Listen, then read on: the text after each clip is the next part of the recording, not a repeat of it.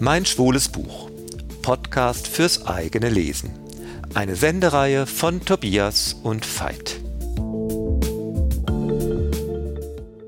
Hallo Tobias, willkommen in der Berggasse 8. Hallo Veit. Heute sprechen wir über Razel Reed, Movie Star. Das ist ein Jugendroman, so hat der Autor es gewollt. Er hat auch viele Jugendbuchpreise gewonnen. Äh, und es ist aber viel mehr. Es ist über, geht um ein schwules Coming of Age, Coming Out. Äh, es ist geschrieben im Stil eines Bekenntnisromans, wie in dieser großen französischsprachigen Tradition. Und es folgt dem Duktus eines Filmsets. Jedes Kapitel hat eine Überschrift, so der Stunt, das Casting, äh, die, die, äh, das Set. Und diese ganz eigentümliche Form dieses Romans gibt einem schon zunächst mal richtig viel mit und richtig viel zu denken. Ja, da, da, hast du recht, aber es ist auch ein Roman, der sich um Selbstfindung und Diskriminierung dreht. Es geht auch um Emanzipation und was es bedeutet, selbstbewusst zu sein und selbstbewusst schwul, aber vielleicht auch selbstbewusst queer zu sein. Vielleicht würde ich es eher so formulieren. Denn der Protagonist ist Jude. Jude ist das, was ich als queer bezeichnen würde.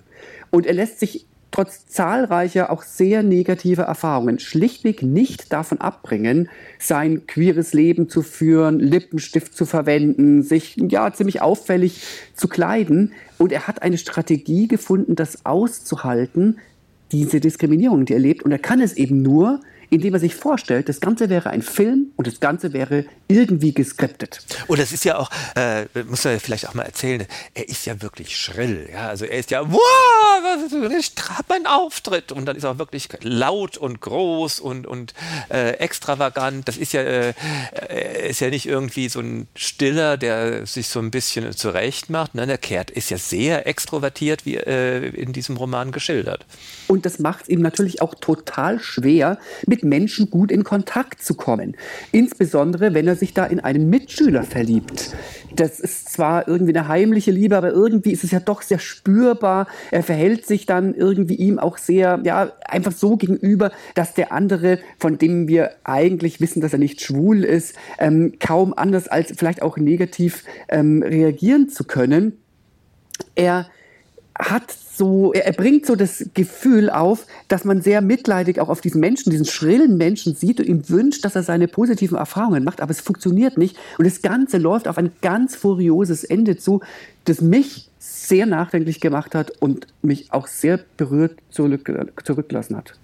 Ja, bleiben wir aber zunächst mal bei der Handlung selber, denn er geht im Grunde, Jude geht in seiner Außenseiterrolle ganz auf. Das hat er im Grunde für sich gefunden und er hat, ich würde das mal so nennen, eine Art Pragmatismus der Diskriminierung gefunden. Und damit meine ich, er weiß, dass er geschmäht wird, dass er äh, nicht gut ankommt, dass, sie, dass er mitunter sogar verachtet wird.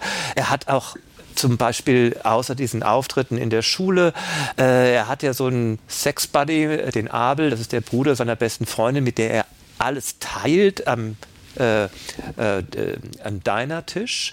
Aber ähm, mit diesem Abel hat er einfach Sex äh, und im Grunde ist das äh, aber fast schon wie so ein Prostitutionsverhältnis. Da gibt es zwar jetzt kein Geld, aber der Abel hat äh, äh, wirklich da scheinbar nur Triebbefriedigung und Jude weiß das auch.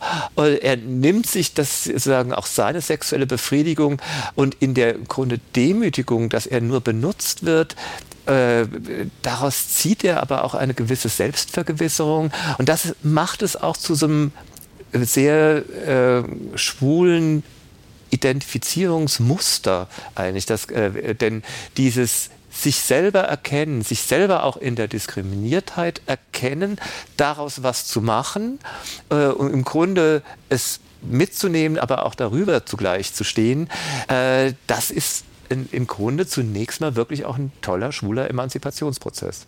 Das ist richtig, aber wie wir vorhin schon gesagt haben, er findet seine in Klammer einzigen Wege, wie er in dieser nicht näher bezeichneten kanadischen Kleinstadt sein sehr queeres Leben fühlen kann, führen kann. Und er findet seine einzigen Möglichkeiten, diese Situationen aushalten zu können. Und es hat für mich aber auch etwas von, ja, von einer gewissen emotionalen Instabilität auf der Seite von Jude. Man hat den Eindruck, dass er in anderen ganz starke, teilweise auch negative Emotionen induzieren muss, um sich selber wieder spüren zu können. Da gibt es auch Zitate, die ich, die ich, die, die ich da sehr bezeichnend fand. Ähm, er sagt zum Beispiel, Hass ist so nah an der Liebe, wie ich jemals nur kommen kann. Und was ich total gut finde, es ist besser für das gehasst zu werden, was man ist, als für das geliebt zu werden, was man nicht ist. Und insofern geht es natürlich schon darum, dass er seinen einzigen Weg findet, aber er bleibt, er hätte ja auch andere Wege finden können. Das wären ja auch vielleicht geeignete Wege gewesen, aber er entgeht nicht der Diskriminierung, aber er möchte ehrlich bleiben, er möchte er selbst bleiben. Gleichzeitig ist es aber jetzt auch nicht nur dieser Pathos äh, des Ich bin ich. Äh, er bricht das ständig, äh, eben auch durch seinen viel zu schrillen Auftritt. Und was man eben auch immer merkt, in Wahrheit ist er ja doch auch sehr sehnsüchtig nach Zärtlichkeit, nach Zuwendung.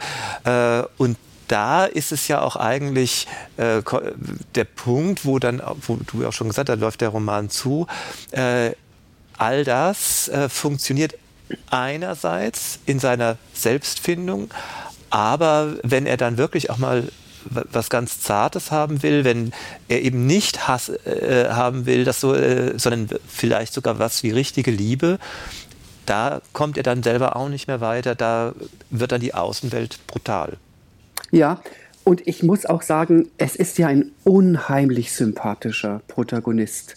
Ich musste auch teilweise wirklich lachen, wenn er ironisch und sarkastisch seine Welt beschreibt und irgendwie teilweise so, ähm, ja, wenn er so von seinen geskripteten Filmideen berichtet, wer jetzt da der Regisseur wäre und wer jetzt da wieder den falschen Text genommen hat. Also es ist irgendwie insgesamt eine unheimliche Freude, diesen Text, ein relativ kurzer Text, diesen Text zu, zu lesen, aber gleichzeitig hat man auch eine Wut, also ich hatte sie, ich hatte die Wut auf diese Welt, in der dieses wunderbare Wesen existieren muss und die so unangenehm auf ihn reagiert, aber ich hatte auch manchmal, und ich kann es gar nicht anders erklären, auch manchmal Wut auf Jude, dass er sich so verhält und dass er immer wieder in Situationen gerät, wo ich mir gedacht habe, die können doch nicht anders als negativ und teilweise völlig eskalativ ausgehen. Ja, und das ist genau diese Spannung, in die man äh, wirklich reingezogen wird. Ja, auch wenn Jude mit seiner besten Freundin das alles nochmal quasi metaebenenmäßig äh, durchspricht, was er da alles erlebt hat, wen er alles verachtet, wie, äh, wie er aber dann doch nochmal toll aufgetrumpft hat. Einerseits hat man ihn ja wirklich wahnsinnig gern, ja. Äh, und Andererseits ist er ja auch nun wirklich eine Nervensäge, aber dass, die, dass das in der Kombination so toll aufgeht, ist auch wirklich ähm, für meine Begriffe dem äh, schriftstellerischen Geschick zu verdanken, dass man hier wirklich einen, einen ganz eigenen sowohl Ton getroffen hat, äh, wie Jude von sich erzählt, aber eben wie es eben auch im Grunde dann nochmal äh, sozusagen so eine übergeordnete Betrachtungsebene, eine Versachlichungsebene aufmacht, dass es eben äh, ja fast schon verallgemeinert und dann erschreckt es einen ein bisschen, weil man denkt, irgendwie ist das alles auch möglicherweise ganz nah an einem selber. Ja, und ich habe so bedauert, ich habe mir gedacht, Jude, wenn er in einer anderen Umgebung wäre, wenn er eine andere Welt erleben würde, wäre er vielleicht dann auch nicht der, du hast gesagt, manchmal ist er so, kippt er so und ist so drüber und manchmal vielleicht sogar ein bisschen nervig. Das müsste er dann vielleicht auch gar nicht sein. Und gleichzeitig, so hat mich der Roman dann am Ende zurückgelassen, weiß ich nicht, wie ich diese wirklich sehr schlimmen Situationen und diese ja sehr unangenehme Situation, in der er in dieser Kleinstadt gelebt hatte, hätte überstehen können und ob es mir gelungen wäre, zu diesem ja eigentlich sehr kreativen Coping-Mechanismus zu kommen, sich vorzustellen, man wäre in seinem eigenen Film. Mich hat der Roman am Ende wirklich sehr berührt. Razel Reed, Movie Star. Auf Deutsch erschienen im Albino Verlag, hat 200 Seiten und ist gebunden. In Kanada ist 2014 die Erstauflage erschienen. Sie heißt When Everything Feels Like the Movies und hat 163 Seiten und ist broschuriert.